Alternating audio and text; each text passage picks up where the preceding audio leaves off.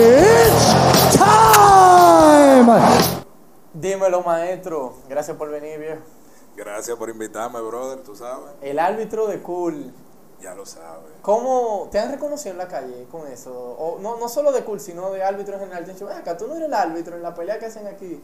A mí me dicen, yo como que te he visto. Sí, porque el árbitro tiende a ser como que tú no sabes que está ahí. Se supone que él tiene que ser invisible, pero al mismo tiempo dejarse ver. Entonces, como que la gente en el subconsciente dice, yo te he visto, pero no saben de dónde.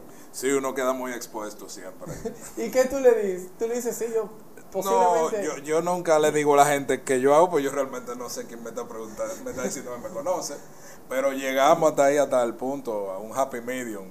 Y terminamos ahí en MMA por lo general. Y por ejemplo, las críticas que te hacen, si te hacen alguna, ¿qué te dicen de los eventos, del, del performance tuyo? Aunque por suerte tú y Carmen Cool nunca tuvieron como un, un error así que uno diga, wow, el árbitro se burló. Sí, pero, ¿qué, ¿qué te dicen cuando te ven? Bueno, lo- los errores son, son evaluados de la perspectiva de quien los, em, em, quien los señala. Eh, el referee siempre es el centro de atención, se convierte en el foco de atención cuando unos resultados no van de acuerdo a como una gente esperaba y buscan un responsable. ¿Qué mejor persona que el referee? Porque el referee tiene un trabajo muy difícil. El, el referee sigue siendo un ser humano y está expuesto a equivocarse y tiene que tomar decisiones inmediatas. En fracciones de segundo. Exacto. Y tiene la responsabilidad del desempeño de- o del resultado, puede ser, o de cómo vaya una pelea de una persona que quizá entrenó meses. Sí, y también no solo la parte de entrenar meses, sino que su carrera, su profesión, porque para muchas personas, no aquí, pero para muchas personas en el mundo, pelear es un trabajo. Eso Sí. es su fuente de, de sustento. Entonces, cuando un árbitro hace un error que le cuesta a, a, a uno de los peleadores, tú tienes que tomar en cuenta que le afecta a su carrera, porque a veces una victoria representa que en tu próximo combate tú ganes mucho más dinero o que tú sigas en la compañía, porque ya la UFC, por ejemplo, está que tú pierdes 2-3 y te fuiste. Sí. Entonces, si- imagínate que tú tienes dos derrotas y un árbitro te descalifica injustamente por algo, digamos, subjetivo, que él entienda que tú le diste de maldad en la parte privada al, al otro, al otro oponente, ya ahí te pueden votar, porque tú tienes tres derrotas al hilo. Sí y no. Porque ahora ha cambiado un poquito, porque el como es un deporte que ya se ha hecho mucho más conocido, el criterio de la persona ahora es mucho más acertado, perdón, con este sonido. Dios mío, perdón. Eh, ya como las personas conocen mejor los regla, las reglas del UFC, del MMA, no voy a decir UFC. Bueno, vamos a decir UFC, sí. Porque, por ejemplo, han sucedido errores desacertados de parte de los jueces, de, parte de árbitros, que los mismos organizadores del evento reconocen que fue un error y le dan la oportunidad al peleador de que redima eso. Ok, porque ah, el, el otro día yo estaba viendo el, el podcast madre de todos nosotros, el de Joe Rogan, y él llevó, pero no el de Joe Rogan Experience, él tiene un sideshow que es solamente de MMA. Él llevó a John McCarthy, Sí. que eh, para el que no lo conoce, es, yo no voy a decir que el árbitro principal, sino una de la, de la columna vertebral del deporte, porque él fue que, que él fue de los principales moldeadores de las reglas modernas. Exactamente. Entonces, una de las cosas que él estaba diciendo es que no ve forma, por lo menos en el futuro inmediato, de los eye pokes, de meterle los dedos en los ojos al oponente sin querer. Porque para medir distancia, muchos muchos peleadores lo que extienden el, el brazo del jab y se la pasan. Entonces, cuando tú vas a entrar, tú le vas a entrar a, a darle, el, su instinto de empujar o extender el brazo, entonces ahí le mete los dedos en los ojos. Que puede que sea de, maldad, puede que no lo sea, pero no vamos a- no, no podemos ver el hecho de que sí cambia el resultado de una pelea. Es un movimiento peligroso. veces. Sí, es un- bueno, hay peleadores que se hicieron gloriosos gracias a los iPoke. Uno de mis ídolos, Chuck Liddell, tuvo mucho éxito metiendo el dedito gordo cuando tiraba, pero eso también parte del fallo está en el diseño del guante. Si pudieran lograr un diseño de un guante que te permita pelear sin, sin que los dedos se expongan, o sea, que te puedan lastimar un ojo, puede mejorar mucho, porque John Jones hace muchísimo eso. Sí, ¿no? Y, y, y, y la, la pelea entre Cormier y Miocic, la primera y después Sí. la tercera, que, Sí. que se vieron uno, un- uno de cada lado. La primera, Cormier se vio con, con ventaja tras usar un, un- un- Un iPod. Un iPod. Yo no quiero decir la palabra usar porque no fue como que él lo sacó desde sus recursos, ¿verdad? Pero Bueno, lo eh, le, le que convino. pasa. Y entonces Miocic en la tercera sí eh, también tuvo la, la, la, la, la fortuna de, de encontrarse con un iPod que no, no se consideró ilegal y cambió el, el- el curso de la pelea. Pero tú dices que los guantes de MMA no están bien diseñados para MMA, Para evitar el iPod. para evitar el iPod. Para MMA sí, porque se dan eventos siempre de MMA y son... Lo que pasa es que mm, mm, yo como ex promotor, o como promotor, porque uno nunca deja de serlo realmente, yo entiendo que si tú cierras los dedos, vas a afectar la parte más importante del combate, que es la pelea de suelo. Por eso te digo, si logran encontrar un diseño que evite el iPod, no fui, yo no soy Da Vinci, yo no sé cómo, cómo se pudiera hacer, pero buscar la manera de que el iPoking, porque el grappling, tú necesitas mover los dedos, hay que Claro. ver cómo se puede hacer un diseño que los dedos no entren en los ojos. Quizá yo pensando, pegándolo al final, pero entonces te quita la flexibilidad. Es muy difícil. Sí. Yo, yo lo que pienso es que el árbitro tiene que ser un poquito más riguroso. Sí. Porque hemos visto, por ejemplo, Herding le llama la atención 10 veces por round. Hey, viejo, cierra los dedos, cierra los dedos, cierra los dedos. Yo, Oye, tengo, me- yo tengo esa costumbre también, porque... Que Porque hay que quitar un punto da- mucho también. Sí, pero, pero para eso se dan advertencias. Y si tú no, si el peleador no acata esa orden que se le está dando y se le pide en varias ocasiones, si se le deducen puntos.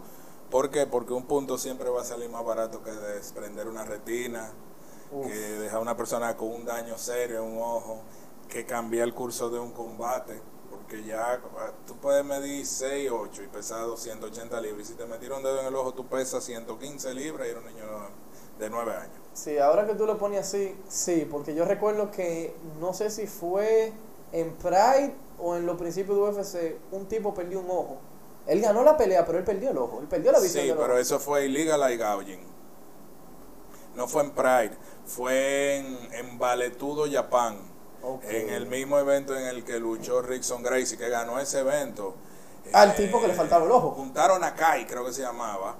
Que él luchó con Gerard Depar- Gordó. Go- Gerard Que Gordó. perdió en UFC 1 también, Sí, que Gracie que- lo tapió. que Royce. peleaba Sabate. ¿Qué es? Sabate es como un kickboxing francés. Ok, Sabate. Eh, es algo, no lo, no lo conozco bien, incluso vi que gente lo practica con zapatos con tacos, o sea, es un Wow. sí, sí, y se golpean las pantorrillas, es un deporte fuerte.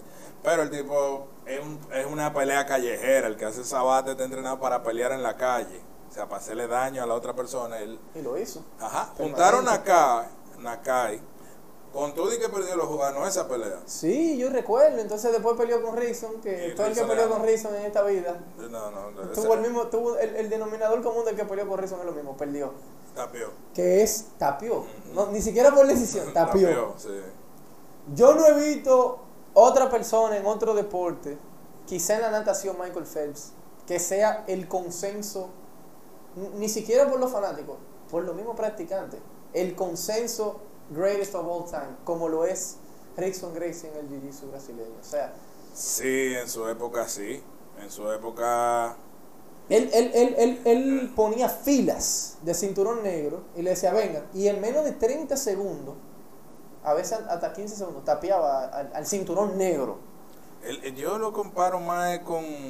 Guardando la distancia, porque aunque Bruce Lee fue un- una persona que practicó arte marcial, era una persona que hacía mucha coreografía en películas, aunque supiera Claro. y todo eso. Pero él pudiera ser como el Bruce Lee del BJJ. Lo que pasa es que Bruce Lee no peleó. No peleó de verdad. No peleó de verdad. Pero Yo no sí, quiero decir que no sí. peleó con nadie porque alguien le debió de haber dado un cajetazo en la calle. No, él pero tuvo pelea callejera, pero no cosa. Pero no como Rickson, que fue una gente demasiado relevante porque él peleó con lo mejor que había en ese momento. Y, Y le ganó a a convincentemente. Sí. Aunque en su último. Bueno, yo no. No, aunque. En su última pelea, por única vez, él tenía, él tenía visiblemente un golpe en la cara, que fue el que le cerró el ojo. Cuando él estaba en el piso en la guardia, no me acuerdo quién fue el peleador, pero fue un japonés muy bueno. Se tiró. Funaki, creo que se llama, fuertísimo. Sí, y le cerró el ojo de un solo trompón. Sí. Y, y él ganó la pelea, que de hecho esa pelea es la base de uno de los mejores documentales que, deportivos que yo he visto, que se llama Choke. Que tú te das cuenta lo que separaba a Rickson, aparte del talento y las incontables horas de prácticas, era la mentalidad de él. Él, O sea, él muy, ahí- estaba ahí- muy avanzado. eh, ahí fue que él se hizo grande. Eso fue lo que lo hizo grande. Su voluntad, la disciplina, el estilo de vida. Más que como practicante. Él, él sí fue un artista marcial de verdad. Yo creo que sí, yo creo que O sí. lo es, lo es, porque él está vivo y él No, yo, lo sigo en Instagram y es, es sorprendente porque para que tú veas lo, lo reducido que es el deporte cuando comparamos eh, con otros deportes, por ejemplo Michael Jordan abre una academia que se llama así Michael Jordan Academy, él dice yo soy el que voy a dar la clase y, y, y va a estar llena, Claro. olvídate cuánto cueste, va a estar llena, porque hasta Lebron pone a los hijos de ahí. Y Rickson, cuando tú ves los videos que él sube, en el garaje de su casa, él tiene un tatami, no llega ni a 15 personas. O sea, te- a mí lo que me dice él, que no es falta de cliente que él está, porque es Rickson, es la forma de pensar de él. Él dice, yo le voy a dar clase al que me dé mi, mi maldita gana y, y, y- y gratis, cuando viene a venir le cobra, porque son sus amigos, su esposa. Y, Pro- probablemente la del garaje sí, ahora la que él tiene en California, no, él ahí te cobra y te cobra bien. Él, él tiene una academia, Rickson Gracie Academy, Sí, tiene eh, pero varias, y- Sí. y da curso online. Pero la de él, de él, la que me sorprende es que él sube story casi diario o interdiario, en su casa, en el garaje de su casa, si no me equivoco. Que ya él tiene un nivel evolutivo, que ya él disfruta lo que él hace. O sea, todo lo que lo hacen lo disfrutan, pero ya esta persona está a un nivel que, que ve el jiu-jitsu de otra manera. Que el jiu-jitsu lo más parecido a como tiene que ser el jiu-jitsu.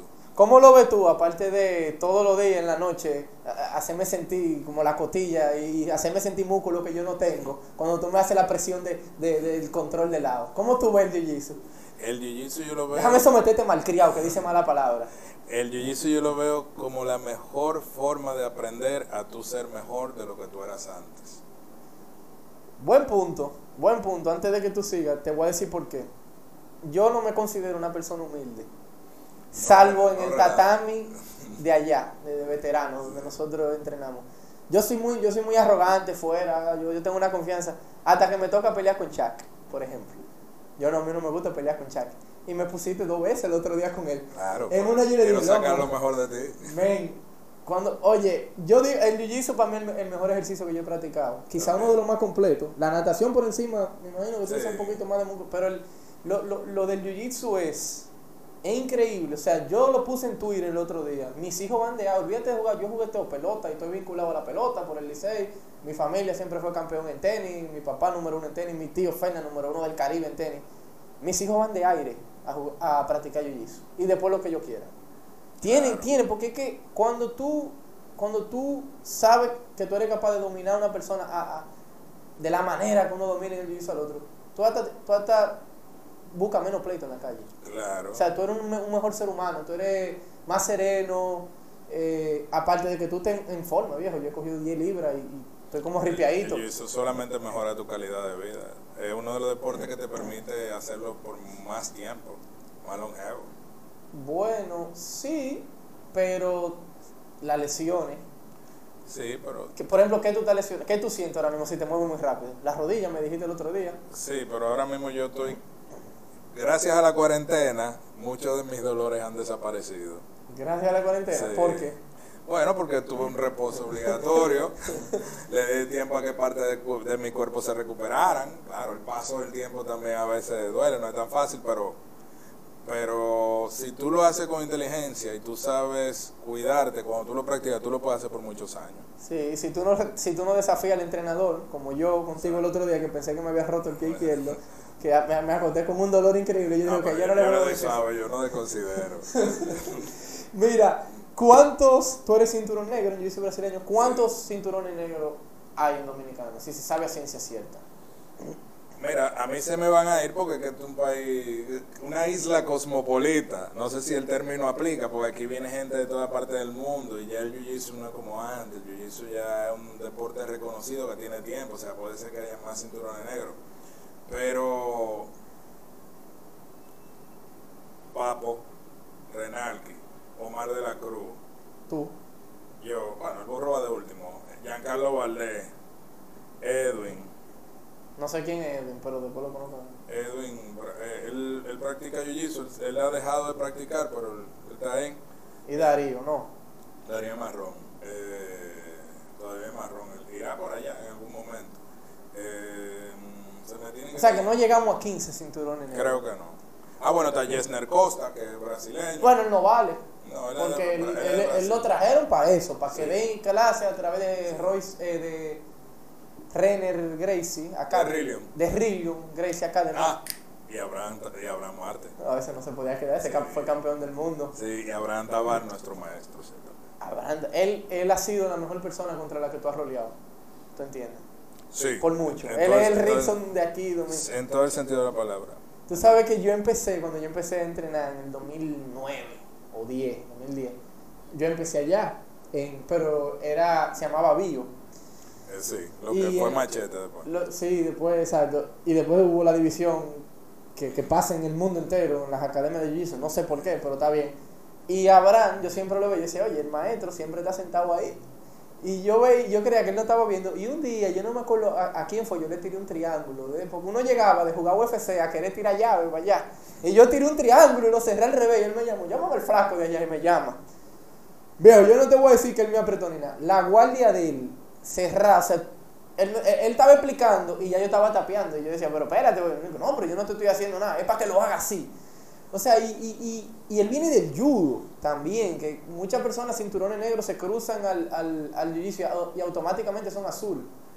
Si es negro en judo, sí. Si es negro en judo. Entonces, Sí. él, él vino con todo eso, empieza a dar jiu-jitsu, pero y, y- y llegó al negro relativamente rápido, ocho años, me parece. No recuerdo el tiempo que se tomó, pero debieron hacerlo antes porque era algo, no se veía ni bien. Me dio pena que él nunca llegó, creo, a competir mundiales y cosas así. Me hubiera gustado verlo. Lo que pasa es que eran otros tiempos. Yo, mira, te digo que cuando yo empecé a practicar jiu-jitsu, yo no sabía lo que era un gi, yo no sabía lo que era un torneo, no sabía lo que era eso. Nosotros íbamos en pantalones cortos y ticher. ¿Entiendes? Abraham Tavares empezó a ver video, un excelente judoka, practicaba judo en el Matsunaga, que el judo del Matsunaga es Kodokan, o sea, que tiene mucho Newasa. El judo y el jiu-jitsu comparten, depende del tipo de judo. Un diagrama de Venn, en Sí, círculos en sí, el medio se encuentran. muchas técnicas similares, o sea, adaptarlo no es tan difícil. Lo más difícil es, si tú practicas otro judo que es más parecido al olímpico, curate muchos errores y muchas mañas que la gente comete. Entonces, tú mencionaste que ustedes iban en pantalones cortos. Mm. El que no sabe, hay dos modalidades de jiu-jitsu brasileño, Gi y no gi. que son gi y no gi. ¿Tú prefieres gi? Sí, a mí me gustan los dos, pero me gusta más el gi. Yo prefiero gi por el simple hecho de que yo generalmente soy el más liviano de, de todas las clases. Y con el gi yo tengo de dónde agarrarme, pero el no gi como que tiene más glamour. Como que el no gi ahora se ha popularizado, los Gordon Ryan. Sí, porque el no gi se parece más a una pelea. Sí, los chicos malos de ahora del Jiu-Jitsu que ya no respetan a nadie, que lo que hacen es hablar disparate del otro en las redes, que me encanta eso, porque yo nunca he sido, si tú te fijas, no sé si te lo, si me conviene decírtelo porque me van a poner a hacer mucho camarón de ejercicio ahora, pero te lo voy a decir. Si tú te fijas, yo no saludo el tatami cuando yo entro. Yo veo que todos ustedes saludan el tatami, yo no hago eso. Por eso peleaste con Chuck dos veces. Ah, fue por eso, o sea que tú te diste cuenta. Claro. O sea que de ahora en adelante tengo que saludar el, el, Debe, el debe. tatami. Pero Debe- el, de- Debes de respetar y querer tu escuela. no, la escuela yo la quiero. Eh, tienes demuestra. Pero eh, siguiendo con lo del Nogi, el Nogi me parece a simple vista que pa- está pagando más, por lo menos. Sí, que sí, está pagando. También está pagando con Gui, porque cuando nosotros fuimos al Mundial el año pasado, creo que el premio fueron 40 mil dólares. Ganó Cyborg Abreu. Y fue con, creo que fue con Gui, no me acuerdo. Creo que fue con Gui. Lo que pasa es que ahora Gordon Ryan y todos estos nuevos fenómenos están haciendo maravillas con No Gui. Y, y para mí, una pelea de Nogi es mucho más interesante que una pelea de Gi. Para mí, para ti que tú ves el Jiu-Jitsu diferente, y quizás tú ves cosas que yo no veo en una pelea de Jiu-Jitsu normal, tú puedes decir lo contrario, pero Nogi limita mucho y obliga más, no sé si la palabra sería fuerza bruta, porque tú no tienes de dónde agarrarte, tienes que prácticamente ponerte la posición más cómoda para ti. Por ejemplo, si tú vas a un armbar, tú tienes que trancar con el hombro. Eh, tú no puedes simplemente jalar una manga del gi, tú tienes que trancar, hacerlo todo paso a paso. Sí, el sudor no ayuda tampoco. Tampoco. Entonces, para mí el no gi eh, es, si se va a entrenar los dos, amén, pero si, si uno fuera a elegir uno de los dos, una persona que no sabe, yo creo que no gi sería mucho más interesante para él. Pero es Para el que no sabe. Es tan simple como lo que tú dijiste.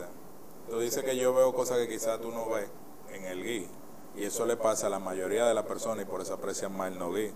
Porque parece más una pelea. Exactamente. Es y, un- y- y me- es y es más práctico en la calle, porque si, si tú y yo peleamos, Sí. yo te voy a arrancar esa camisa de una vez y tú me vas a romper Sí. el t-shirt de, de, de, de Metal Gear Solid de una Sí. vez. Por eso es que hay que dominar los dos, el gi y el no gi, para que tu jiu-jitsu sea completo, si no tú nada más vas a tener una parte del jiu-jitsu. Entonces, eh, el otro día cuando yo puse ese tweet, un, uno de esos seguidores que uno tiene, y, y perdón que se me fue tu nombre, viejo, pero mm, recuerdo que ha interactuado bastante conmigo, me preguntó desde qué edad él puede poner, porque él tiene un muchacho de 7, pero yo nunca he visto un niño de 7 roleando con nosotros. Me imagino que lo ponen por, No. por- no lo ponen por término de edad. Yo no, por ejemplo, allá en la escuela no trabajamos con niños tan pequeños. Prefiero ya que sean personas un poquito más grandes. La mayoría de los estudiantes están entre 14, 19. Pero no porque no puede entrenar a un niño. No, porque no puede, no, claro que no. Creo, Rillion está haciendo eso, está entrenando Con niños. Ok. Y Rana está entrenando niños. ¿Y a qué edad tú entiendes que un niño puede ya pisar un tatami de jiu-jitsu por primera vez?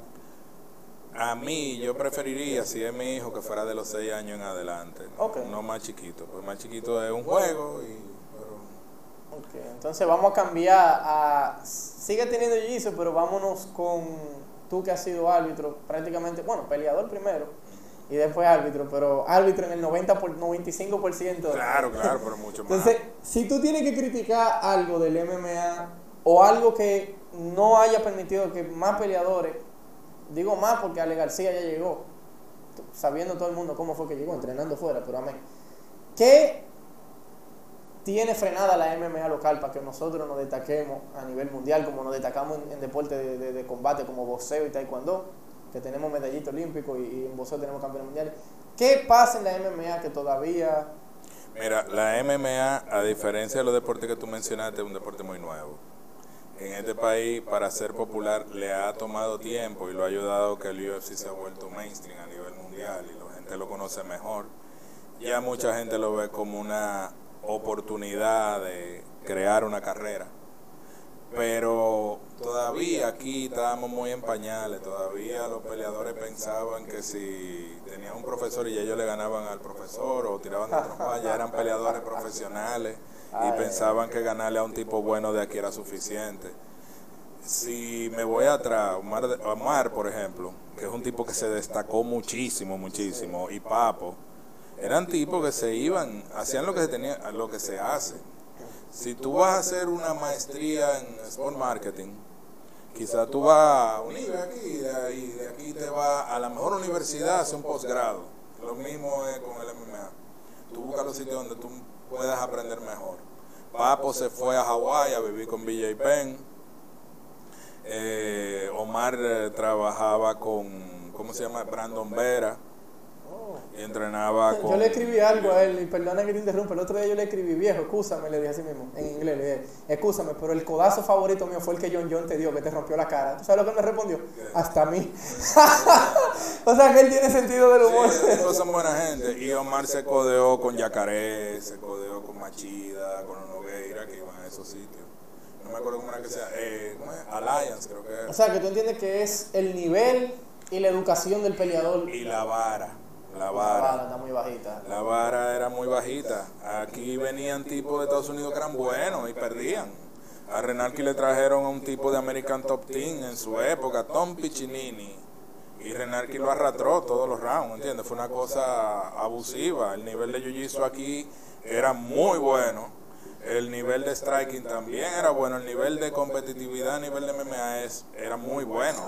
Aquí todavía tuve peleadores que son unidimensionales. Sí. Cuando tú hablas de Jiu-Jitsu, es verdad, yo soy pro Jiu-Jitsu, me gusta el Jiu-Jitsu, me encanta el Jiu-Jitsu, pero el que hace MMA no solamente debe ser Jiu-Jitsu, debe ser grappling. Sí, porque si no pasa lo que le pasa a Niman Gracie, eh, le pasa lo que pasó a Galbao, que ganó la primera 0-4 pelea hasta que se enfrentó a Tyron Woodley, no lo pudo tumbar, entonces Tyron Woodley le dio un vejigazo, que no volvió a pelear más. Entonces, sí, por eso se llama MMA, que de hecho lo mencionamos al principio, fue John McCarthy, no el que lo inventó, porque él dijo que él lo leyó de un columnista, pero sí el que lo llevó a- a- a- al, al, al, sanctioning body, como, como Sí, Mixed Martial Arts, sí. entonces ahí se populariza el nombre. Y eran por situaciones que se presentaban en la pelea. Le dice, ah, pero tú no puedes pasar. Ah, no, no se puede morder. Ah. Exacto, y fueron modificando. Sí, porque al principio solamente habían tres reglas. Y él dijo algo que me gustó muchísimo. Nunca en el, prim- al el primer evento eran rounds ilimitados de 10 minutos, pero nunca llegó, nunca se llegó a 10 minutos, no pasaban de 5 minutos la pelea, entonces por eso no se pudieron ver los rounds y después lo fueron cambiando, pero no en el primer evento. No. Fue en el primer evento, él lo dijo. Y, y- y es interesantísimo cómo va evolucionando el UFC, que Joe Rogan se ha cansado de, de decirlo, el deporte de más rápido crecimiento a nivel mundial, la Sí, MMA, sí, sí. junto con los videojuegos, yo diría. Sí. Aquí, por ejemplo, aquí yo sí veo una buena oportunidad en este país, ya si las MMA se están empezando a desarrollar, ya los eventos de aquí se están transmitiendo a nivel internacional, están viniendo compañías internacionales con personas con muchísimo nivel que vienen a enfrentarse a gente de aquí. Ahí la gente ve perder una pelea como que perdió todo, pero no es así, es la oportunidad de tú encontrar tus debilidades, Claro. que tú tienes que trabajar. Ahora se siente mucha debilidad en el jiu-jitsu, en la mayoría de los peleadores. Entró Tommy La Salsa, hizo saber a la persona que tenían que tomar en cuenta la lucha. Porque va a llegar un momento que ya... Isidro era base de lucha también. Exacto, Isidro mucha lucha, Isidro, imagínate Isidro con un buen jiu-jitsu, con un buen striking, con esa, con esa fortaleza que tiene. Entonces, hablando ya de, de- de algo un poquito más macro, la UFC para mí se encuentra en un momento eh, un poquito difícil porque Conor McGregor tiene no pelea desde enero, John Jones está como retirado, Ronda Rousey se retiró, Brock Lesnar, entonces las San Pierre, las principales figuras, Khabib también se retiró, Sejudo, las principales figuras o no están activas peleando o, o se retiraron. Tú como, como publicista que tú eres, ¿cómo tú entiendes que la UFC debe de enfrentar e- e- estos dilemas que van a seguir pasando porque nada es para siempre? Anderson Silva ya dijo que esa era su última pelea, lo dejó entrever. Entonces ya se retiró una camada de muy buenos peleadores y por ejemplo, tú sales a preguntar ¿y quién es Jan Blachowicz? y te van a decir ¿quién? Y es el campeón de la 205. Tú sales a preguntar quién es Stipe Miocic allá afuera y no te van a decir, pero tú preguntas, por ejemplo, ¿quién es Mayweather?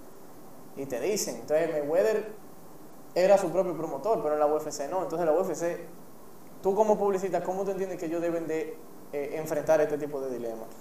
Eh, deben reenfocarse. Y no, de verdad no sé hasta qué punto, porque ellos tienen muchas cosas a favor, porque ahora la atención de la gente está mucho más enfocada, porque no hay mucho que hacer en la calle, en la, en la misma situación, pero están surgiendo muchas oportunidades que le están abriendo puertas a mucha gente nueva. Ya el tiempo de los nombres que duraban mucho tiempo está desapareciendo porque el nivel, El nivel está muy alto.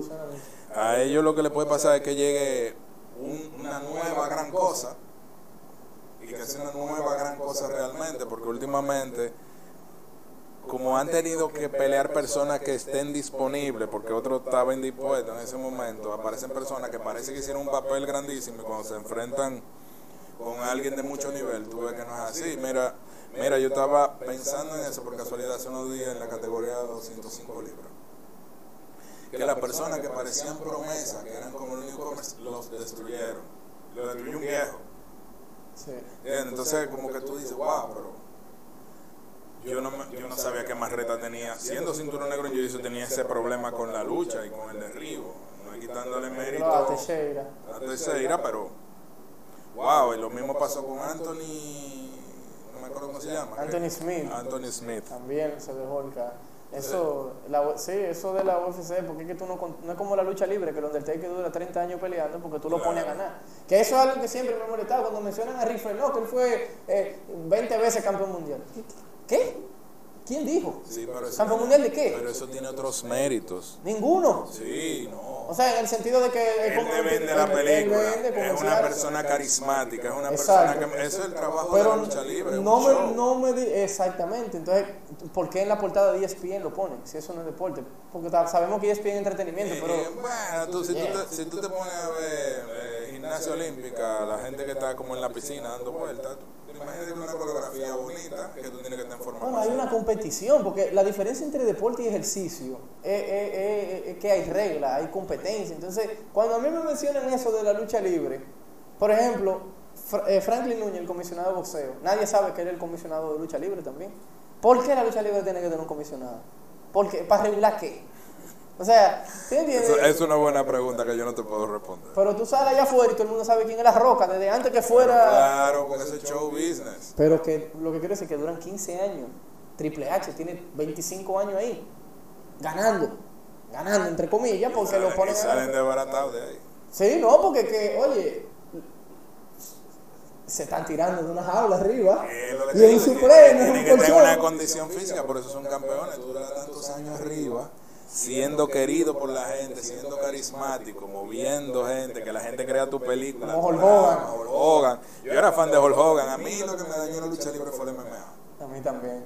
Dejé de verlo para Mi siempre. papá me dijo la primera vez que, él- que yo tenía como 5 o 6 años. Y él me dijo, mira, eso no es como lo que tú ves, eso es de verdad. Y yo no recuerdo qué pelea, el tipo lo bañaron en sangre y yo estaba así. Y un amigo de mi papá me dice, eso es medicina, no le hagas caso, eso es medicina. Y yo sabía que yo tenía como 6 o 7 años. Al otro día en el colegio tuve una pelea un chamaquito y le di un trompón en la cara. Y mi mamá, ¿y cómo tú le des la cara a otro niño? Y, y, y papi callado así. Y yo sabía que había sido eso, o sea. Y, y la UFC, cu- cuando empezó, yo no sé qué tanto hubiera aguantado así. Y más como este mundo Un está muerto, eh, muerto. Este, este mundo de que todo ofende y, y de que tú tienes que contratar un maricón en tu compañía obligado, que tú tienes que contratar una mujer porque hay cuotas, porque si no, no se sienten mal. Yo no sé cómo hubiera sido la UFC hoy, hoy por hoy, que todavía aquí yo iba a pedir patrocinio y salió un come mierda de una, de, de una compañía. No, que eso es, de, eso es pelea de gallo. Coño. Y entonces y, iba, iba una perra que está buena y él le daba un patrocinio de medio millón de pesos porque sí. Loco, o sea, yo, eh, yo no sé a, a dónde va a llegar e- este mundo como Lo que estamos. pasa es que te digo, un deporte joven, que la gente tiene mucho desconocimiento. A medida que vayan, por eso yo estoy desesperado, que empiecen a aparecer atletas que ganen títulos. Bueno, la VIPA ganó un título mundial ahora.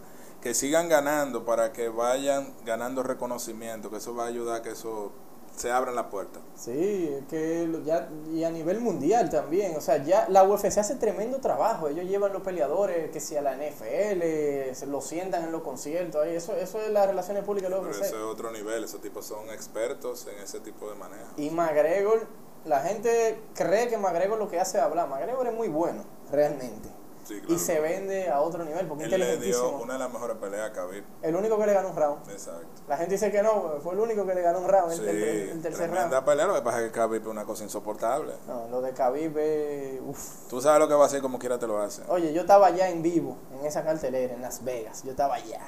Y yo vi, eran siete irlandeses por cada ruso. Y los irlandeses no saben perder, parece. Yo no tengo, yo no tengo cómo explicarte la cantidad de trompas que vi yo después de la pelea. Ahí, tú, tú, ibas, tú ibas saliendo y se estaban dando 6 para 1 ahí. Entonces, los rusos son guapos, andaban con su, con su sombrero ese de blanco de cabello. Y salían orgullosos, y iban los irlandeses borrachos como una uva, y le volaban, y la seguridad entonces afuera, porque parece que no pueden entrar a la arena, dándole a los escudos así, ¡pam! ¡pam! Eran como 400 tigres, así yo, bueno, ahí se va a dar macanazo. Yo, Ay, yo no salí, yo, porque yo, el No, seguridad... tú, tú la- pasas por irlandés fácil. no, pero yo, yo, yo dije que yo no era de ninguno de los dos, que yo no tenía nada que ver con habla eso. español. ¡Ay, loco! Y fue muy ápero porque en ese evento, el, eh, yo tenía, o tengo, ten- bueno, ya para ese evento tenía buenas relaciones con Odi Atar, quien es el agente de McGregor, y yo bajé K-Side, y yo hablé un ratico con él y le expliqué, él me dijo, bueno, se gana y se pierde, se negocia lo, lo que se puede, nos mantenemos en contacto, pero te puedes quedar aquí. Y yo no me, yo, a mí no me pegaron ningún bazazo ni nada, porque eso era arriba que estaba la pelea, yo, yo me quedé abajo ahí un rato. Wow. Y sí, fue, un- fue una experiencia sumamente Me interesante. Y yo he ido a UFC donde no pelea McGregor. Cuando pelea McGregor es, es otro evento. Él es, tiene una personalidad impresionante. Y de los cinco pay-per-view más vistos, él tiene cuatro. Y el, y el otro que no es de él es UFC 200. O sea, que pelearon. ¿Te acuerdas que la lona fue amarilla y Sí. pelearon todo? Tú peleó Bro Lesnar, peleó eh, Anderson Silva y Cormier. Ahí peleó todo el mundo. Ah, sí, la pelea. Ay, esa pelea de Anderson Silva con Cormier. Yo estaba asustado y pensaba Pero fue para salvar la cartelera porque John John hizo una de la de él. Sí, pero qué bueno que él no le hizo mucho daño a Anderson Silva. Él lo trató bien, Anderson Silva le pegó, le pegó un par de patadas. Si tú tienes que hacer un Monte Rushmore de la MMA en el antes, en el ahora, Una mezcla. una mezcla, sí. No, no lo confunda libra por libra los mejores peleadores, no, no. El Monte Rushmore. ¿Quiénes, ¿Quiénes están en tu Monte Rushmore y por qué? En el Monte Rushmore había cuatro personas. Sí, cuatro presidentes. yo- eh, Sí. Washington, Entonces- Jefferson, eh, eh, wow, qué falta de, de historia y de cultura. Pero yo sé que Washington esa parte. Creo que Abraham Lincoln está también. Yo, Falta yo otro. en MMA yo pusiera a, Rick, a Kazuchi Sakuraba. ¿Qué? Para el que no, para el que no sabe quién es Sakuraba, Sakuraba fue un peleador yo no voy a decir que el promedio, porque no fue promedio, fue mejor que el promedio de Japón. Y Oliver lo pone, lo menciona de primero. Él Sigue. cambió el juego. Kazuchi Sakuraba cambió el juego. Era uno de los peleadores más entretenidos que mezcló excelentemente bien las artes marciales mixtas. Le ganó a todos los Gracie que le pusieron adelante. A casi todos. Acá- no, no, bueno, perdió ya estando un anciano Ah, sí, de Royce Gracie, ¿entiendes? Pero ya. Pero y creo que creo que Ryan o Renzo, uno de los dos le ganaron también. Porque es que él peleó como con cinco Gracie. no, no. En la época de Prime le ganó a todos. Le ganó a todos. En su Prime. Ahora ya él fuera de su Prime perdió de. De Niman, de uno Sí, de los uno de esos pero- fue de pero los- un niño de esta generación. Pero Kazuchi Sakura es un tipo que todavía compite en como, grappling. como con 55 años. Sí, Cuidado. Y un monstruo del catch wrestling, viene de la lucha libre japonesa y, y mezcló muy bien el jiu-jitsu y todo. Entonces él, él es tu primera cara. Mi primer pick. Ok, sigue. Segundo pick obligatorio, Royce Gracie. Eh, yo no creo que haya ahí que dar explicación de por qué, pero si, si la merita brevemente, en mi opinión, y tú me corriges si me equivoco, viejo, ese tigre hizo que la- el, el- el ser humano normal se interesara Sí. por la UFC. O sea, ¿cómo que este flaco, Y relativamente? mucha gente empezara a practicar jiu-jitsu. Exactamente. Entonces ya tenemos a Sakuraba y tenemos a Royce Gracie. Sigue. Otra persona que debe estar ahí de calle es Vanderlei Silva. Mira, Oliver, mira, maestro. Ya, le- ya le iba a decir Oliver. Explícame por qué Vanderlei. Porque Vanderlei Silva, no Vanderlei Silva UFC, ese, ese Vanderlei Silva no, ese, Eh, este eh, Vanderlei. ese, ese Vanderlei. Ese hombre aterrorizaba todo lo que, lo que él tocaba. El tipo era una, una bestia. Él fue que llevó el verdadero Muay Thai, el striking duro, la pelea dura. La paté en el piso, en la cara. Yo le di una Sí. patada a un tipo una vez en la cara, sí. Sí, un, un soccer kick. Sí, que eso- Shogun, Se siente bien darle una patada a una gente. que Shogun le dio bien ahí a Sí. Quinton Jackson. Patada y, y- y también los toms, los pisotones, que no es lo mismo, también lo, lo utilizaban. Entonces Vanderlei, cuestionable tercer pick, pero eh, el Monte Rushmore es tuyo. Sí. Te falta el último. Yo quiero ver a quién tú vas a poner aquí, porque tú estás dejando fuera unos cuantos. No, no, yo no que por el mejor peleador ni nada, sino personas que fueron Trascendental. muy trascendental en su época. Por eso yo te menciono a George St. Pierre, porque él es una et- el- la muestra más grande de un artista marcial, de una persona con disciplina que se preocupó por mejorar su técnica y aplicarla en el MMA de la manera más eficiente. Ok, entonces con San Pierre, que ya eh, yo me atrevo a decir que él es una de las personas más conocidas, el fanático común tiene que saber ya quién es George St. Pierre, que también lo vi en vivo en su última pelea con Bisping, peleó, Wow, toda esa pelea. eso fue en el Madison, ese día perdieron los tres campeones, perdió Cody Garbrandt, perdió Joanna, me rompió el corazón cuando Sí. perdió, y, y perdió Michael Bisping, pero tú tienes dos en tu Monte Rushmore, de lo mío, que son San Pierre y Royce, pero yo saco a Sakuraba y a Vanderlei y yo meto a John Jones. Porque es que en un peso tan difícil, porque de- vamos a estar claros, después de las 170 libras un trompón cambia la pelea entera. Claro. Entonces, en ese peso tan difícil, John Jones sigue invicto, porque está invicto. Viejo, y una que otra decisión cuestionable, porque él le ha dado la maldita gana de quedarse parando, de quedarse parado, peleando parado, y no lo ha querido tumbar, por hacer, por ganarle al otro en su área, es que ha tenido dos peleas cuestionables. Ese tipo sigue dominando. Jo- Jovencito, Sí. como con 21 años, campeón de la UFC. Y súper polémico. Me encanta, porque es que tú pagas para verlo perder también. Yo, yo no era fan de él al principio, y ahora yo soy fan como... John Jones es un, es- es como jugar Tekken. Tú lo ves, Sí, tú él tiene- Tekken. El tipo es súper creativo, tiene un sinnúmero de herramientas. El tipo Y muchos recursos, sí, sí, sí. merece estar en un monte, pero no el Rushmore, uno en Colombia, una cosa así. Y entonces mi cuarto pick, que muchos eh, hubieran creído que es Fedor, Emelianenko, yo soy muy fan de Fedor, pero para mí yo no voy a poner a Fedor por, porque es como que es lo que pasó con Pelé, Pelé nunca jugó en Europa, entonces tú no sabes qué tan bueno tú eres si tú no jugaste en la mejor liga. Yo no hago nada dando 700 honrones aquí en la liga de Lidón y no llegué a Grande Liga, ¿tú entiendes lo que te digo? Entonces no es Fedor, es Dimitrius Johnson. ¡Wow! Dimitrios Johnson sí. Wow, él es un artista marcial. Sí, Dimitrios sí. Entonces, me encanta el hecho, de- yo lo conocí, tengo esta foto con él, me encanta el hecho de que el tipo es un nerdo. Él es como yo. Lo que pasa es que la gente no cree que soy un nerdo. Yo soy un nerdo. Pero los nerdos también Porque son un malos. no, ne- nerdo, hay diferentes tipos de nerdo. Él es un nerdo de videojuegos y de, y de fíjate que él hace su, su anime y su caricatura. Y él, tú hablas con él y tú dices, y este es el tipo que más pelea de las 125 libras. O sea, y como él dominó mucho tiempo, que le hicieron un, él le hicieron un reality show de 16 campeones de, de 16 otras promotoras, a ver quién era que iba a pelear con él.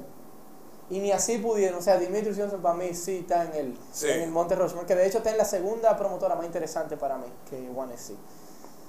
Y, y en la categoría de, de Dimitrios es la mejor promotora que hay. Sí, sí, sí, sin duda alguna la 125 de ayer. De hecho, se, se hablaba hasta hace poco de cerrar la 125. Y más ahora Se- que... Cejudo la salvó. Pero él se retiró. Entonces, va a ver, va a ver, hay, hay que ver qué va a pasar ahí. Eh, me acordé de ti camino acá porque tengo el, el celular conectado y el Spotify mío está random. El Spotify mío te salta de, de Rafael y José José a Jaraca Kiko, a- que yo sé que no tú te eso, pero se- no llego al dembow, pero puedo darme clase con metal. Sí, eh, eh, ahí era que iba a llegar. Me salió la de la de Soundgarden que estábamos hablando el otro día, Black Hole in the Sun, Black Hole Sun. Black Hole Sun. Y yo dije, wow, mira qué, qué conveniente. Chris Cornell. Dos, can- dos canciones que dan Ah, tiempo. De mi casa aquí son dos canciones. Y una de esas fue yo, wow, mira que voy a Wow. oír el podcast con Oliver. Y, y se pone Soundgarden. ¿Qué, qué música más? Es una, me- es que es una mega banda, de verdad. Una super mega banda. Cinco bandas cargaron un género. ¿En qué otro género tú puedes decir lo mismo? Que fueron Pearl Jam, Alice in Chains, Soundgarden, Nirvana y... ¿Cuál es la otra? La de... Stone Temple Pilots. Stone Temple Pilots de Seattle. Exacto. Ellos... Ellos fueron los más reconocidos. Sí, Y, y te voy a decir algo. eh, la mayoría están muertos. Joven. Y es porque personas así de una ciudad donde llueve mucho, antisociales, no están acostumbradas a lidiar con esa fama de repente. Y que vienen de familias disfuncionales. La, ma- sí, ellos vienen de familias disfuncionales, fíjate las relaciones de ellos, disfuncionales también. De hecho, se habla que, que Kurt Cobain no se suicidó, que fue Courtney Cox. Que, que, que... Entonces, eh, ese, ese género entero, la letra, tú te das cuenta, son jóvenes rebeldes que lo que quieren es estar en contra del sistema. Pero fue efímero, pero hoy en día entre los fanáticos perdura la música. O sea, yo a mí yo soy loco con Lane Stalin. Son, eh, son mega bandas, ¿ves? esos tipos tenían muchísimo feeling. Y algunas intentaron salir de nuevo. Alice in Chains salió con un cantante diferente, pero no, mismo, no ¿no? funciona. Son, son tipos que pasan por depresiones fuertes, que vienen de hogares muy disfuncionales, que, que ya consumen tanta droga que nada les sube y tienen que hacer mezcla de drogas que son mortales. Cada, cada seis o siete meses yo leo el, eh, un, un artículo sobre los últimos días de Lane Staley. Y dicen sus amigos que una vez le fueron llevar, le fueron llevar, le fueron a llevar a una persona, no recuerdo quién era, y él dijo que él preguntó, ¿y dónde está Lane? Y Lane era el que estaba al lado de él. Él dijo, yo veo este flaco, este enano, porque era bajito, flaco sin dientes. Y yo dije, wow, este Lane Staley. O sea, ya al final él ni dientes tenía, él nada más Sí. se la tra- pasaba trancado jugando videojuegos. Y mucho talento, no están preparados para lidiar con la fama, entonces eh, cuando tú eres famoso tú no puedes hacer nada, a ese nivel tú no puedes hacer nada, tú no puedes salir, tú no puedes tener privacidad. Tú no tienes quien te ayude. Mucha gente interesada, También es una época que la- era mucho rockstar así, que tenía muchos problemas de droga. Ya si tú te fijas, los artistas no están tan así como antes. no, y yo creo que las redes sociales ayudan mucho a que ellos Sí. empiecen a lidiar qué tanto impacto cualquier cosa que ellos digan o hagan eh, eh, tiene. Por ejemplo, tú hablas de que eran rockstars, en República Dominicana si tú tienes que mencionar una época, ¿cuál fue la época de oro del rock dominicano? ¿Tú dirías que los 80, No, los 90. los 90? Sí, porque en esa época se hacía una, una promo, una- había una actividad que se llamaba Olimpiadas Rock. Un concierto sería. No, era como una especie de talent show, pero una olimpiada de bandas de rock. Se, se, se inscribían diferentes bandas de rock. No me acuerdo bien de la, de la regla, pero tú tenías como que llevar cuatro canciones propias y hacer un cover. Sí, ah, pero o sea que se fomentaba el... Sí, sí, eso era un señor que todavía está vivo que se llama King Sánchez que tuvo esa iniciativa. Yo me acuerdo que valga la cuña, era Chicle Adams, que yo creo que ya eso no existe, que patrocinaba eso. Y de ahí nosotros vimos nacer banda que creo que fue un poquito antes de los 90 como Toque Profundo, como toda esa banda que nacieron en esa época, eran bandas de muchísimo nivel, bandas que mucha gente no conoce. Aquí se hacía un rock buenísimo, de muchísimo, muchísimo nivel. Yo eso canciones. sí, a mí me consta y todavía se sigue haciendo. El problema es que yo recuerdo que, que tú y yo estábamos hablando de eso. No tienen el apoyo que deberían tener. Y a mí me da mucha pena porque yo siempre he dicho que Tony Almond es un caballo. De hecho, me gustaría invitarlo aquí, yo porque no lo conozco, pero lo veo a pie, yo lo veo a pie a cada rato y lo saludo, Tony, Tony. Tony viene la risa, Tony es pana. Yo quisiera, yo quisiera tenerlo aquí. Yo lo he saludado tres veces, tres o cuatro veces que yo voy manejando, le bajo el vidrio, Tony, dime, a pie. Entonces, si él hubiera vivido en otro país, quizá Argentina, que el rock desarrolló un poquito más, eh, México, Estados Unidos, por no mencionártelo, o hasta en Europa, Tony hubiera eh, tenido quizá un poco más de reconocimiento. No sé, me imagino que anda a pie porque le da su gana, porque cualquiera tiene 100 mil pesos para comprarse cualquier vehículo, él anda a pie porque va con su estilo de vida. Pero a mí me apena mucho que el rock aquí como que no terminó de despegar. No, aquí bachata, merengue y dembow. Pero Tony también tuvo una, él era cantante de una banda de metal en México, no me acuerdo cómo se llamaba esa banda. Tony, ah, él ha sido muy reconocido entre músicos, cantantes y bandas de Sudamérica. Pasa que no es tan rentable el rock en este país. No, eso es. Entonces pasaba con el cine hasta que se hizo la ley del cine.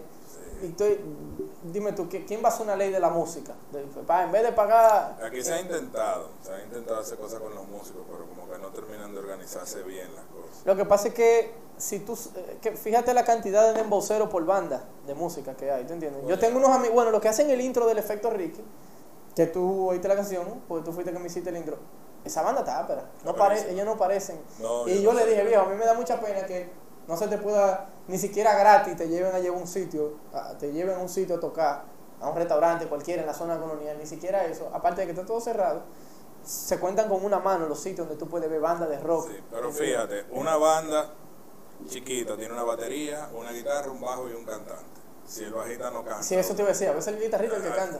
Tres gente. Un dembowcero con una computadora y él. Hablando mierda. Exacto. Es que mierda, es ya no disparate. necesita más nada. Una fiesta. ¿Qué- ¿Cuál es el show del concierto? El tipo hablando. eh. Sí, también, también es eso. eh, pero no sé, me gustaría en, en un mundo dominicano utópico que, que fuera, que se oyera más, se escuchara más rock. Yo digo que es lo mismo que el MMA. Yo tengo. que va a encontrar su nicho de gente. No, que si tú tienes sed, tú tienes que buscar el agua. Yo tengo un amigo que tiene una banda de metal, M16. Ay, Y, qué y- nombre. y- y- sí, en- en su- y se fue a vivir a, a Estados Unidos, no, no me acuerdo si fue a Los Ángeles, dónde. Y a su banda le fue bien allá, pero él asumió el sacrificio. Se fue de su país, se fue a tocar, pasar malos ratos, como José Aldo, que se fue a vivir a un gimnasio, a dormir ahí, porque él tenía un sueño. Y vuelvo a los peleadores, aunque estamos hablando de música, que si su sueño de verdad es ser peleador, tiene que entregarse a ese sueño. Tú no puedes ser part-time fighter. Claro. Y, y bueno. y músico igual. Eso, eso te iba a decir, con la música en parte sí, porque por ejemplo hay mucho talento. De hecho, Taba, Blanchard, viejo, yo lo sigo, y ese tipo toca guitarra, que tú dices, oh, o, es, o es director de cine o, o- o es guitarrista. O sea, Él es mil veces mejor director de cine y es excelente guitarrista. él es mejor director que guitarrista. Coño, no sé decirte, pero me gusta mucho lo que él filma. Entonces, pero él vive de ser director de cine y disfruta, la, Disfruta música, la música. no al revés. Ok, exacto. Por eso te digo que hay gente que tiene mucho talento, pero quizá por falta, porque tú no sabes si, si hubiera mucha oportunidad o demanda. Él arma su banda de hobby y se le da bien porque yo eh, Jared Leto, que ha ganado Oscar, él es, él es cantante 30 realmente. Seconds to Mars, Sí. Eh, De ahí es que él es famoso. Tabaré arma su bandita cada rato cuando cumple años y eso, Pero si no te llama, digo. pero no son ni con fines de lucro, son Porque no hay demanda. No hay demanda. Entonces, Killian Murphy, uno de mis actores favoritos, también es músico. Y hay muchos eh, actores. Keanu Reeves tenía su banda también. Es- eh, él, es, él es el alma de un ser humano más ápera que yo conozco. Yo. Keanu Reeves. Sí. Yo no me harto de leer de ese tipo. De hecho, en, las en mi celular, buenas. eh, John Wick es mi fondo de pantalla. Eh, yo soy loco con, con John Wick. De hecho, eh, tengo. ¿A dónde que está John Wick? Eh, Mira John Wick ahí. Y me falta otro de Keanu Reeves, que es Neo, que lo quiero comprar para completar la pirámide de, de la cultura eh, de Ricky. Yo, yo digo que yo soy un poquito de cada personaje que están ahí. Para los que nos escuchan en Spotify y no lo están viendo, los personajes son Tyler Durden de Fight Club, Vito Corleone, no tengo ni que decir de dónde, James Bond, obviamente, Tony Montana, Batman, Rick, de, de Rick and Morty, de Mandalorian, que actualmente es la mejor serie que, que- que- que está en el Quiero ver la momento. segunda temporada, no la he visto. Viejo, el vie- cada viernes sale. El episodio, el segundo de esta temporada no fue tan bueno. El episodio de este viernes, uff, yo lo vi tres veces ya, ya lo he visto tres veces. Tiene Disney Plus. tú. No, pero yo hackeé un Fire Stick. Yo Ah, te ya, lo hackeo ya, te- ya. te- gratis, porque tú eres mi maestro y yo se lo hackeo gratis al que quiera, el que me esté escuchando, que me avise, coordinamos, yo le hackeo el Fire Stick.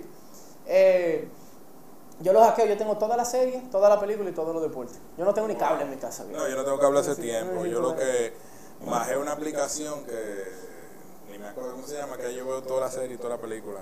Sí. Streamio, Streamio.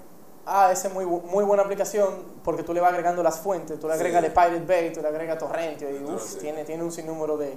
Volviendo a Keanu Reeves, que en este libro hablan muchísimo de él, de hecho, míralo ahí en una de sus películas. Ese tipo, viejo, él hizo un, él, le, él le apasiona... Primero tú tienes que entender la historia donde él viene. Su esposa y su hija mueren Sí. en un accidente trágico. Entonces él no, no se le ha vuelto a ver vinculado, no se le ha vuelto a vincular con ninguna persona. En- en- entonces él, él llega al estrellato, se hace conocido en Speed, pero se hace una superestrella en la Matrix.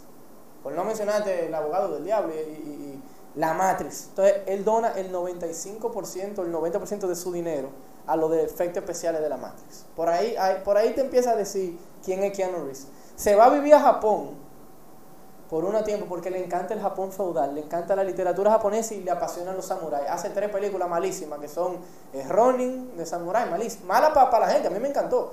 Eh, una que se llama The People of Tai Chi, esa sí es mala, viejo. Esa yo no quise Oye, ni la vea, viejo. Yo- yo- Por el nombre no la ve. Men, Oliver, malísima.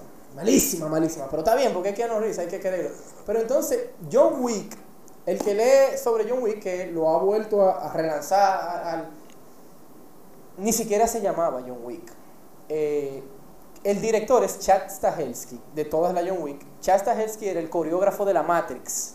¿Qué dice, qué dice Keanu Reeves? Ok, ustedes van a trabajar conmigo, vamos a hacer John Wick, vamos a hacer esta película, se llama de otra forma. Él dice, está bien, yo traigo el director, que son los que trabajan conmigo. Ah, no, pero que, sí, y yo pago la primera película. Si la gente se fija, la primera película es de un estudio independiente, que es de él, y entonces ya la segunda la, la coge un estudio más grande. Dijeron, espérate, ven. Eh, oh, es que tiene mucho potencial. John, oye, John Wick, viejo, o sea. La, la pistola, las dos pistolas mías son las dos pistolas de John Wick, la, la HK P30L y la Glow 26. Esas son mis dos. Faltó el perro y el gato. Me falta, el perro. yo tengo un Yorkie ahí, no muerde, pero, pero está bien. El que lo mate, el que lo mate va a saber qué va a pasar. Pero la, eh, Keanu Reeves por muchos años vivió en un hotel también. Y, y hay una anécdota muy ápera. Eh, mi hermanastro, el primo hermano de él, se lo encontró en cabarete, solo, con una gorra. Y él le dijo, él lo saludó diciéndole, Nio, o no se sabía el nombre, Nio. Y él le dijo, por favor, no, no haga mucho bulto. Y se sentaron un rato en un bar y Keanu Reeves en cabarete solo bebiendo cerveza. Eso te dice el tipo de persona que le, le encanta estar solo. Hay muchas frases que yo subo a mi. Que Él la él- disfruta la soledad. Y yo siempre he dicho que, con, con el perdón a lo contemporáneo mío, que el que se aburre solo en su casa es porque no tiene nada en la cabeza. Yo nunca me voy a aburrir estando solo en mi casa. Yo Bueno, eso a mí me encanta. Y, y yo subí algo el otro día que dijo Tom Hardy, que cuando tú te acostumbras a estar solo y tú te das cuenta lo poderoso que es, entonces ahí es que se, ahí es que se convierte en, en peligroso, porque tú no quieres lidiar con gente. Eso es así. Tú sabes también que él fabrica motocicletas. Sí, él empezó esa compañía sin fin de lucro, motocicleta de calle. Preciosa, tiene Apelísima. lucro, pero cuesta 100 mil dólares una motocicleta. porque, porque ya hay demanda. Entonces él, él no es pendejo tampoco. Y, y, y tiene costo, pero él empezó porque le apasionaban los motores. Señores, el que tenga un ratico, lea sobre Keanu Reeves, que ese tipo. Él hizo Walking Clouds también, una película muy diferente. Hizo Drácula, Yo no he visto ninguna de de esas. Francis Ford Coppola, creo. Si Drácula es de Francis Ford Coppola, que es uno de mis directores favoritos, y es Keanu Reeves, esa es la película que yo voy a ver hoy. Tienes que verla. Porque yo veo una película al día. Tienes que verla. No, yo la voy a ver, yo la tengo Eh, que ver. Es un Drácula muy diferente. Sí, me imagino. Oh, Imagínate, sí, i- i- imagina- imagínate Keanu, yo no me imagino a, a Keanu Reeves de Drácula, pero No, no, ¿cuál es tu película favorita? Así, pues, yo, yo digo que no tengo película favorita, pero si tú tienes una, ¿cuál es? Una película favorita, eso es muy difícil. Es muy difícil, ¿verdad? Pero películas que yo puedo volver a ver varias veces. Eh, Fight, eh, Fight Club, Uf, ahí. Esa era Eh, mía. Bloodsport. Oye, está mala esa. Es buena la piña, Eh, pero... No es una película para ganarse un Oscar, pero es una Exacto. película que yo la vi varias veces. ¿entiendes? O sea, a mí no me canso verla. Eh, la vida es bella, es muy buena película, pero es una película que yo no vería dos veces. Men, yo no la puedo ver otra vez, ¿no? Porque es que yo lloro como un Yo niño. también. Eh, eh, ya tú entiendes por dónde yo voy. Hay películas que, que a mí no me gusta verla por eso, porque uno llora. Y a mí no me gusta llorar, porque yo veo una película para yo sentirme bien, no para llorar. Sí. Eh, eh, este libro es muy bueno, para el que no está escuchando, se llama Movie and Other Things. Hablan de muchísimas películas. De hecho, una, hay una película que yo saqué de aquí que la criticaron muchísimo, pero el reparto es bueno. Es Brad Pitt, Javier Bardem, Cameron Díaz, Penélope Cruz y Michael Fassbender. Se llama The Counselor y también sale Rubén Blades. Es, es supuestamente mala, pero a mí me encantó. Esa película yo la puedo repetir, The Counselor. Inherent Vice con Joaquín Phoenix. Fight Club. La Matrix 1, yo no me canso por Matrix la... 1, sí. Y es la filosofía de la Matrix 1. Es, es- es toda la metáfora que te meten los directores. Las directoras, porque ahora son mujeres las dos, se cambiaron el sexo. Ellos cambiaron el mundo del cine. Viejo, Oliver, yo estaba hablando de eso con Chuck. La Matrix salió hace 21 años, tú la ves hoy en día y todavía aguanta. Entonces tú la ves y dices, mira, qué maldito efecto tiene esa película, loco. Viejo, ellos reinventaron todo. Ellos crearon tendencia. Una película que se volvió tendencia mundial. Los efectos de la gente los replicaba en los anuncios de televisión. La gente quería vestirse como Neo. Habían anuncios no tenían ni idea. Nada más tenían un tipo con el, el overall y, los lentecitos oscuros. Y lo- Y la cultura cyberpunk, que Sí. tanto le fascina a Keanu Reeves, que de hecho un videojuego va a salir próximamente, Sí. Cyberpunk, que ya yo lo tengo preordenado. Él es el director creativo. Delay eso. Van, van tres veces. Pero yo voy a seguir esperando. Yo, ellos, me, ellos me dieron la, la- la opción que si yo quería que me devolvieran el dinero, oiga, que sale en el 2040, yo estoy vivo y la voy a comprar. Entonces, el- la cultura cyberpunk de la Matrix, pero hay mucha metáfora interesantísima. Habla de Platón con la cultura de la cueva, que es eh, una, por ejemplo, eh, un fuego o, o- o una mano, tú la ves detrás de sombra, a través, reflejada en la pared de la cueva y se ve más grande porque es lo que tus ojos están viendo y no lo que tú realmente, lo que la realidad es, que te, te pone a cuestionar exactamente qué es la realidad. Lo que tú, lo que, lo que tú Sí. ves, porque eso, lo que tú estás viendo es lo que tu cerebro interpreta como realidad. Entonces, cuando tú te ves en ese güey, que eso, eso nada más me voy yo cuando fumo, óyeme, eh, la patilla azul y la roja, y, y- y- y- no, y, la es, ah, porque hay, hay dos tipos de formas de ver la Matrix. Ver la piña, que es muy ápera, pero ver la filosofía, tratar de entenderla. Y cuando tú te vas Sí, no, pero es, es una mezcla perfecta. Mira, eh, ¿cómo se llama la película? Que hicieron los hermanos Wachowski también. las hermanas, No. Wachowski, acuérdate que ya, ya son mujeres. Bueno, sí, las hermanas Wach- Wachowski, que, ton- que con Tom Hanks, que, ha- que es de diferente... De Cloud Atlas. Cloud Atlas. Óyeme, eso hay que verla dos veces para entenderla. Universos paralelos. Que habla en, en Rick and Morty, para el que lo quiera ver un poquito más simplificado, por no recomendar Interstellar, porque mucha gente quizá no lo entiende. Rick and Morty le encanta traer a colación eso del universo paralelo y, y a mí me gustaría creer en eso, o sea, como que, por ejemplo, en otro universo paralelo tú y yo discutimos y estamos roleando ahí en el piso, ya tú me hubieras holgado porque una pelea entre tú dura 10 segundos como mucho, pero los universos paralelos, y eso es lo que predicen la matemática, todo se multiplica se expo- exponencialmente y eso es lo que es un universo paralelo. Sí. Entonces, yo vi un documental, lo he visto dos veces ya, se llama Cosmos. El primero es de Carl Sagan, pero el segundo ya es de Neil deGrasse Tyson. Y yo no quiero, yo no quiero ser un, un, un asshole, un cabrón, pero viejo, después que tú eso, ¿cómo tú crees que a ti te cómo tú crees que de verdad te hicieron en el sexto día y que se hizo la luz? se- ¿Tú entiendes? O sea, y no quiero, yo, yo respeto a todo el que cree en, en otra cosa, pero después que tú ves eso, es difícil tú refutar la evolución. Yo tuve el último año escolar, yo lo terminé en un colegio adventista. Y Explícale para el que no sabe lo que significa un colegio adventista. Adventista es el adventista es una religión pero ¿en qué consiste? Cristiana que cree en Jesús, en Dios, pero tiene como ciertas reglas que son diferentes. Creo que eso es lo que más diferencia a las religiones, con todo el respeto del mundo de los religiosos. Pero lo que lo diferencia es como las reglas, porque por ejemplo, el católico puede bailar, pero no debe beber alcohol. Para entretenerse. Oye, qué estupidez. O sea, y, El- y que me perdonen otra vez los El adventista no trabaja los sábados, Oye. Tú- no, no come o sea, cerdo. no mira, come- mira, mira. Oye, y perdona que te interrumpa. Viejo, ¿tú sabes qué son los días? Dije que el domingo, el día de, de, de pagar la iglesia. No, coño. Usamos el calendario gregoriano. O georgiano en inglés, Georgian Calendar. Los días simplemente se hicieron porque cada 365 días y 6 horas por eso 6 por 4 24, cada cuatro años hay un año bisiesto, se da la vuelta al sol. No es porque el domingo, se supo, porque el domingo se supone que ese día es el séptimo día. No, o sea, son cosas simbólicas y la gente no se da cuenta de eso. Entonces, Hay veces que el cuerpo lo sabe. Yo, para mí, a mí me encantan los lunes. Los lunes son mi, los- mi equitativo los viernes, por ejemplo. Entonces, cuando tú ves Cosmos, cuando tú entiendes la Matrix, cuando tú ves Rick and Morty y entiendes de lo que están hablando, se te hace muy difícil creer, creer que, que la mujer salió de la costilla del hombre, que una Sí, pero- serpiente le dijo que se comiera una manzana, o sea, Sí, pero es que e- ese nivel. yo lo de- respeto, mi mamá cree eh, mucho, eh, pero- Ese nivel de desarrollo científico no estaba, no había tanta información. Eh, pero sigue existiendo. Sí, claro que sí, porque la religión es una herramienta que sirve para muchas cosas. Entre, entre, entre ella aquí- manipular a las masas. Bueno, aquí no, di- no colonizaron con una Biblia. La tenemos en la bandera todavía ahí. ¿Entiendes? O sea, sí, yo, yo creo en Dios, pero yo no creo en la religión como la gente la expone. Y ya para acabar, pues ya estamos acabando. Yo te veo jugando videojuegos. ¿Qué edad tú tienes, maestro? Yo, yo soy un baby.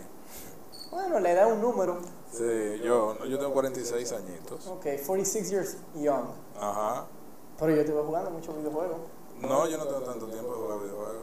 Te he visto online así. Online sí, cuando, porque prendo el play para ver Netflix. Ah, es por eso. Te iba a preguntar cuál era tu videojuego si tú reconoces Pero, eso. pero Metal Gear Solid yo lo jugué. Eso es lo máximo. De hecho, Oye. ahora que veo, no tengo un Funko de Snake. Joaquín, apúntame a Neo y a Snake. Como que lo que- próximo que me tengo que comprar. Entonces, ya en la última pirámide, no sé quién me faltaría. Mike Tyson. Tyson, ¿te gusta Tyson? Claro. En su momento, el hombre. gana mucho dinero Tyson a mí. ¿Y cómo? ¿Y quién la apotaba a Tyson? Yo. ¿Quién la apotaba? en- eh, eh, El- eh, eran el como que no sabe. 42 a 1, ¿era? No, es que los tipos que le ponían a Tyson eran gigantes. Eran tipo bestias. Pero se sabía que lo iba a noquear todito, ¿no? Bueno, pues parece que yo no lo sabía, yo gané dinero. Mike Tyson, ¿tú crees que debe.? Lo que pasa es que ahí está, si tú te fijas. John Jones es el Mike Tyson actual. Yo diría que gano, no. No, porque a nivel de consumo de droga, de Ah. polémica, de- y superestelar, un tipo bueno, tú ves que no pierde. Sí, eso sí, eso sí, ¿verdad? Yo todavía, mira, yo trabajé, cuando yo me fui a Wisconsin, yo trabajaba en, en una compañía que se encarga de regular las apuestas. Y como parte de la semana de entrenamiento, lo primero que te dicen es qué tanta incidencia tienen las apuestas directa e indirectamente en los deportes. Hubo una persona, que no se sabe quién es por la falta de información que había en esa época, eso fue en el 95, que perdió Tyson, 96 de Buster Douglas, 95. Hubo una persona que cobró, que apostó un millón a Buster Douglas. Buster Douglas era 42 a 1 hembra. O sea, Tyson era, por cada dólar que tú le apostabas a, a Buster Douglas, tú te ganabas 42. Un millón de dólares, él se ganó 42 millones. Wow, yo con una Lo fueron a buscar, él, él murió recientemente, la persona que trabajaba en la, en la banca, que le pagó ese dinero. Eh, tú tienes la opción de cobrar anónimo. Se dice que la pelea de Mike Tyson con Buster Douglas fue fruto de las apuestas de, de- Las Vegas. Y a mí no me sorprendería porque yo te voy a decir la verdad, viejo. Tyson fue una persona que explotó 300 millones de dólares. Entonces, tú no sabes las presiones que él tenía en esa pelea, tú no sabes eh, a quién él le debía, qué lío había hecho él. Y él pudo que pudo que a, a veces apostar en contra. Mm, Es difícil, pero cuando tú ves la pelea, tú ves que le dieron, viejo. Y, y está como incómodo. Y tú no vas a llegar un noveno Nadie round, un octavo round. Sí. Exacto. Es tú, no- difícil, es tú no vas a llegar un octavo round. Si tú te vas a tirar, tú te tiras como Sonny Liston en el primer trompón, en la foto icónica de Muhammad Ali que descansa en un póster detrás de mi televisión. Pero cuando tú ves eso y cuando tú pasas lo que lo- el entrenamiento que nosotros pasamos, tú te das cuenta qué tanto inciden la- las apuestas en, en el Yo no dudo deportivo. nada, de verdad. Y tuvo que, me imagino que habrá sido un caso aislado porque son 42 millones de dólares. Sí. No es tanto, es mucho dinero, pero no tanto para una para comisión de boxeo. Para una gente que 42 va- millones son 42 millones. donde Sí, pero esos tipos ganan más de ahí. Ganan muchísimo. Si pagan eso, sí, ya tú te imaginas lo que se gana. Bueno, maestro, yo espero que lo, lo volvamos a hacer. Me parece que ya tenemos un poco más de una hora. Eh, siempre se va rápido el tiempo. Eso significa que los invitados que estoy invitando son interesantes. Eh, yo espero que lo volvamos a hacer. Entonces hoy, un, un ratico, ya no estamos dando, no estamos dando piña. Está bien, a dar una rodadita. Eh, pero trátame suave hoy, que hoy es lunes. Y el cuerpo lo sabe. Vamos a ver si tú saludas. sí, lo voy a saludar dos veces. Señores, Oliver Cruz, maestro, el maestro Oliver Cruz. Gracias por la invitación. Siempre viejo, ya tú sabes. Mm, tú-